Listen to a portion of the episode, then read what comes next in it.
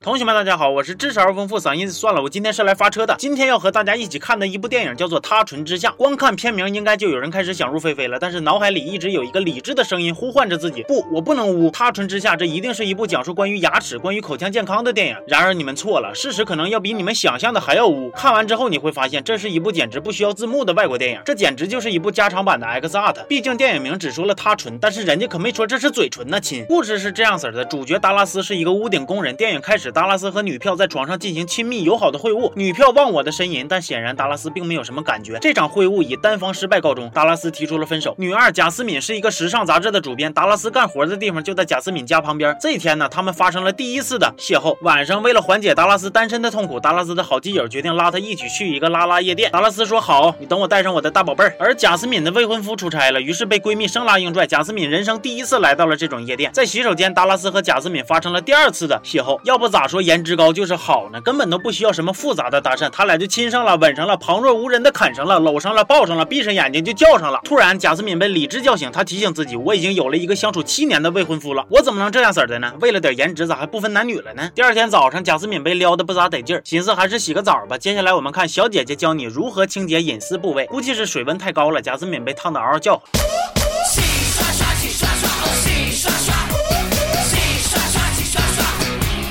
不过贾斯敏呢，你那水龙头哗哗的，你是不是上这拜火来了？你那火是灭了，那观众火上来了。完了，贾斯敏打扮漂亮的要出去上班，一出门又见面了。达拉斯决定硬撩啊，约贾斯敏晚上喝点酒，谈谈人生啥的。我瞅那贾斯敏高傲的小出，本以为这个马上就要成为人妇的女人会果断的拒绝，然而我错了。贾斯敏晚上早早的下班，他们见面了，他们喝酒了，当着这老些人都开始动手了，他们亲嘴了，他们摸臀了，他们都开始目中无人了。他们亲了一道，回到家，达拉斯掏出了他的大宝贝儿。哎呀，你就说吧，这马赛克打的多累吧？天亮了。他们俩又出去约会了。贾斯敏说了个小秘密，在他十三岁的时候啊，和一个小女孩在一起看刘老师二五零里的视频，看着看着就亲嘴了，突然被他妈发现了。从那以后，贾斯敏就被当成重点的监督对象了。又过了一天，没别的事儿，又是一顿啪啪啪，上上下下，左右左右，B A A B 的来回折腾啊，又骑又坐又磨豆腐的。只要感情能到位，什么姿势都能睡。然而，欢乐的时光总是特别快，又到时间说拜拜。达拉斯说：“老铁呀，我明天还想给你看看我的大宝贝。”贾斯敏说：“不行啊，我未婚夫出差，明天早上就回来了。”呵呵，你还知道你有个未婚夫啊？达拉斯说：“哎。”哎呀，你看是缘分让你我相遇，在这深更半夜相聚，可能是老天爷都看不下去，下了点雨当做送给咱们的润滑剂呀。完了进屋了，又开始了，俩人正搁那玩呢，未婚夫提前回来了，一开门，这种感觉怎么形容呢？就是打了两分钟的主宰，好不容易就拿下了，对面鲁班一个小炮就给收了。哎呀，这也让你打的呀，太失败了。过了一天，贾思敏感觉有必要再谈谈了。未婚夫说你还想说啥？贾思敏说你听我解释，那个人是女的。未婚夫就更生气了，男的女的有啥区别吗？那人就算是我老丈母娘，你你是不是也出轨了吧？你现在认错还有机会，你别等。着我家暴你啊！贾思敏一瞅，这是真生气了，说我请你看场电影吧，《绿巨人》正好上映了，呃，或者我给你吟几句古诗，你消消气儿吧。碧玉妆成一树高，万条垂下绿丝绦。最爱湖东行不足，绿杨阴里白沙堤。春风又绿江南岸。贾思敏一寻思，拉倒吧，我再念诗，一会儿让人碎诗了。完了，未婚夫呢，让他亲自去和达拉斯说分手，断了这层关系。但是即使是这样啊，未婚夫和他的感情也是回不去从前了。电影画面一黑再一亮，达拉斯和贾斯敏终于走到了一起。电影结束，这电影看完我都不知道说啥好了。我大养母的估计了一下，全片百分之六十左右都是光不出溜的画面，站着趴，躺着趴，坐着趴，床上趴，浴缸趴，楼梯还能趴，这是要软禁人亡的节奏啊！所以可想而知哈，这期视频的和谐画面，马赛克打起来难度有多大吧？你就说这个主角长得帅不帅？咱得承认确实帅，但光帅不行啊，这剧情看的憋屈啊！你把主角换成男的，那早都让人喷死了。私生活那么乱，逮谁上谁，人家有夫之妇你也聊着，卵虫上脑吗？完了，我发现哈，导演也是挺狠，硬生生把一个黄片拍成文艺小。清新范儿了。总之啊，车就是这个车，电影名叫《他唇之下》。接下来这个车怎么开呢？就看你们自己了。友情提示哈，年轻人啊，注意身体，这种电影还是少看，不要让我担心。我们下期见啊。